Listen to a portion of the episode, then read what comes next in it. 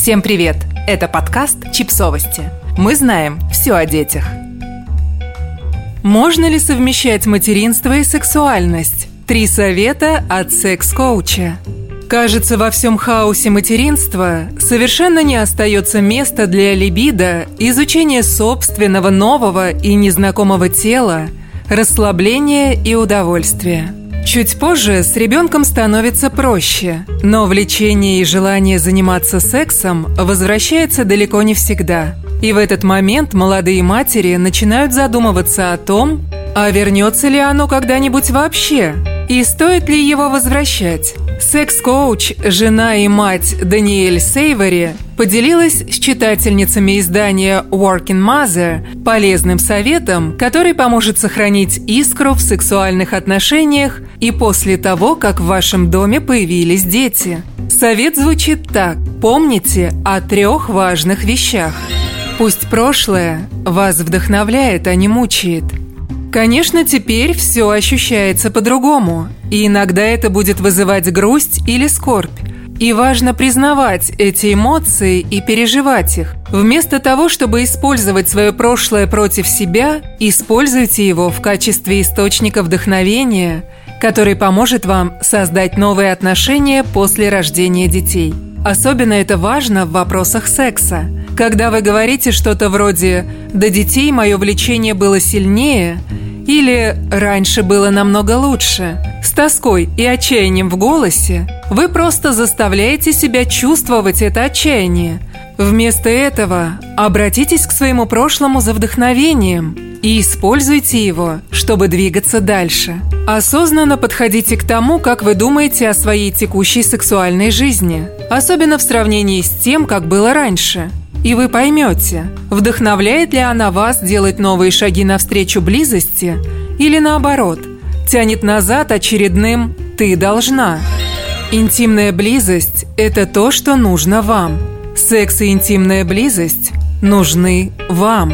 Перечитайте еще раз. Они нужны вам. Я помню, как после появления детей мне казалось, что я трачу все свое время на то, чтобы заботиться о других. Я постоянно нужна была своим детям физически и эмоционально.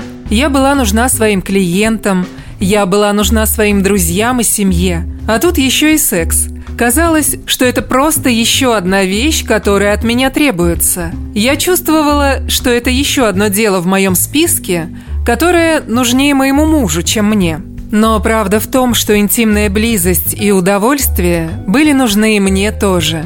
Наше тело и мозг устроены специально так, чтобы получать это прекрасное, заряжающее и экстатическое удовольствие. Когда вы начинаете менять свою убежденность в том, что секс – это то, что вы делаете для кого-то, или что-то, что вы кому-то даете, пользу идеи, что секс – это то, что заряжает вас энергией и позитивными эмоциями, вы начинаете стремиться к этому удовольствию снова и снова.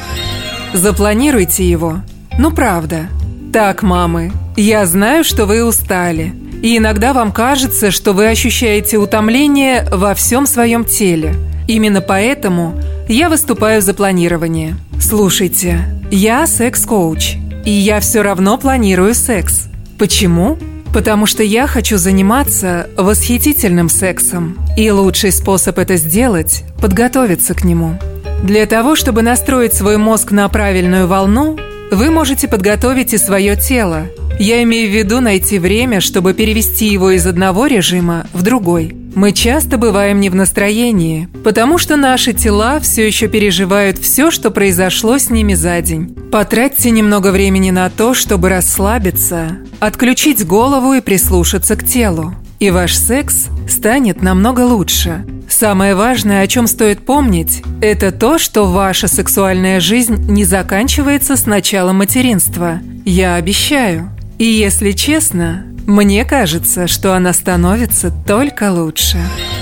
Подписывайтесь на подкаст, ставьте лайки и оставляйте комментарии. Ссылки на источники в описании к подкасту. До встречи!